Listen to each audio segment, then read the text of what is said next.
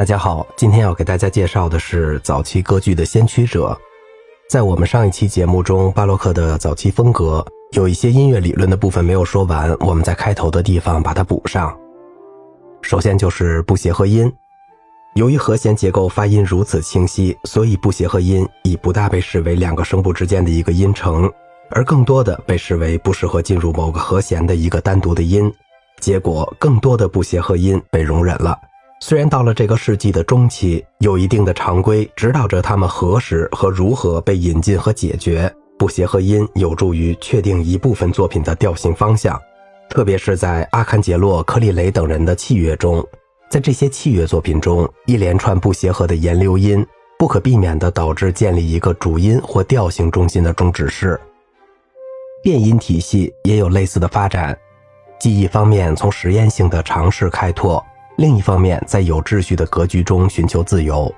十七世纪早期，杰苏阿尔多的半音和声乃是在尊重调式范围的松散结构中，出于表现需要而做的偏离。在整个十七世纪中，作曲家在即兴的器乐作品中使用变音体系，比如吉罗拉莫、弗雷斯科巴尔迪和约翰雅克布·弗罗贝尔和托卡塔。以及表现歌词中激烈情感的声乐作品，但是作曲家后来就像他们对待不协和音一样，使变音体系受到了调性和声的控制。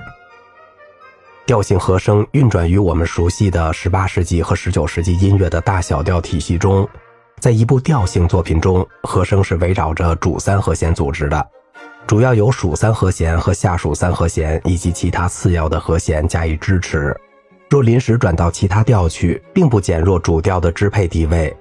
文艺复兴晚期的音乐预示了这种调式组织。拉莫1722年的和声学完成了这一体系的理论基础。到当时为止，它已经在实践中存在了至少半个世纪。就像中世纪的调式体系一样，大小调体系也是在音乐实践中逐渐发展起来的。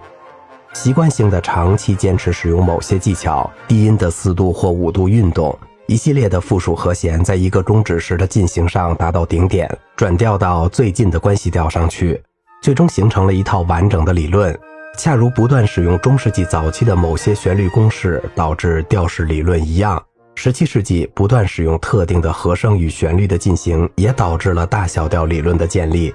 通奏低音引起了人们对和弦进行的注意，并促使了这种理论的发展。数字低音是从对位走向主调，从线性旋律结构走向和弦和声结构的桥梁。好了，这些就是巴洛克早期音乐理论的全部内容了。接下来要说的就是巴洛克早期的歌剧。歌剧就是与对白、对话、布景、动作和连续或接近连续的音乐相结合的戏剧。虽然这一题材的最早期作品仅能确定到16世纪末，但音乐与戏剧的结合却可以追溯到古代。欧里庇得斯和索福克勒斯戏剧中的开场朗诵和某些抒情的道白是唱出来的，中世纪的礼仪剧也是唱的，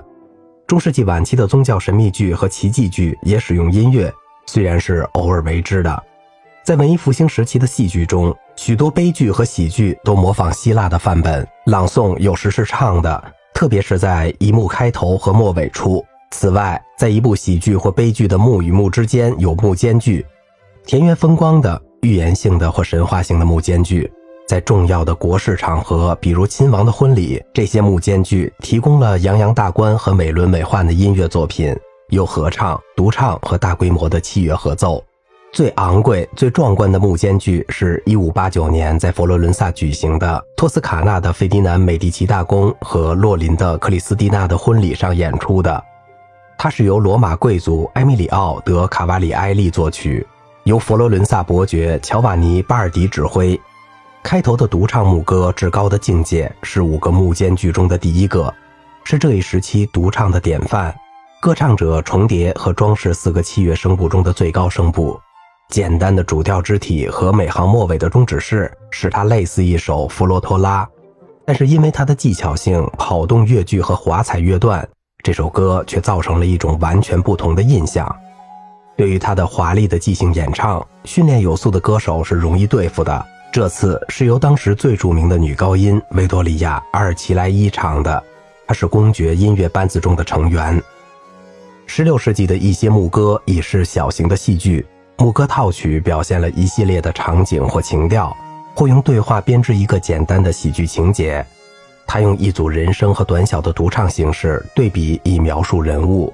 这种作品现在通常被称为牧歌喜剧，这是一个不太恰当的名称，因为并不打算在舞台上演出，而只是在私人音乐会上表演。他们的音乐大部分是轻快、活泼和幽默的。几乎没有什么对位，但却能捕捉住歌词的精神实质。最著名的牧歌喜剧是奥拉齐奥·韦基的《帕纳索斯的山坡》。阿德里亚诺·班基耶里大约在这一世纪末也写过牧歌套曲，但这一题材的寿命很短。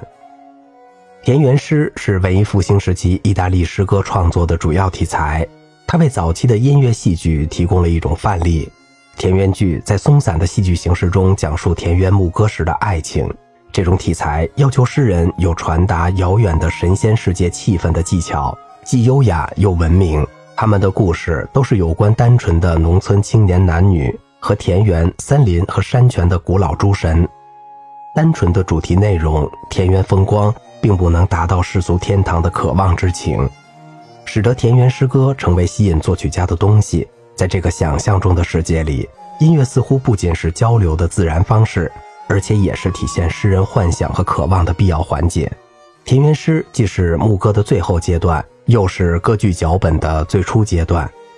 希腊悲剧成为文艺复兴时期戏剧的一个久远的范本。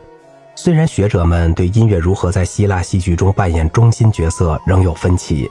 一派认为只有合唱才是唱，就像在索福克勒斯的《俄狄浦斯王》演出中所做的那样。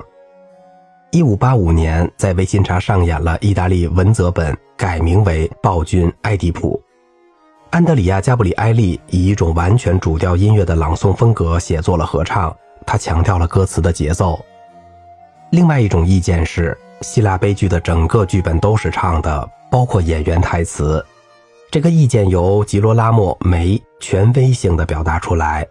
他是一位佛罗伦萨的学者，曾编辑了若干希腊悲剧。当他作为红衣主教秘书在罗马工作时，曾对希腊音乐进行了全面的调查，特别是在他的戏剧中的作用。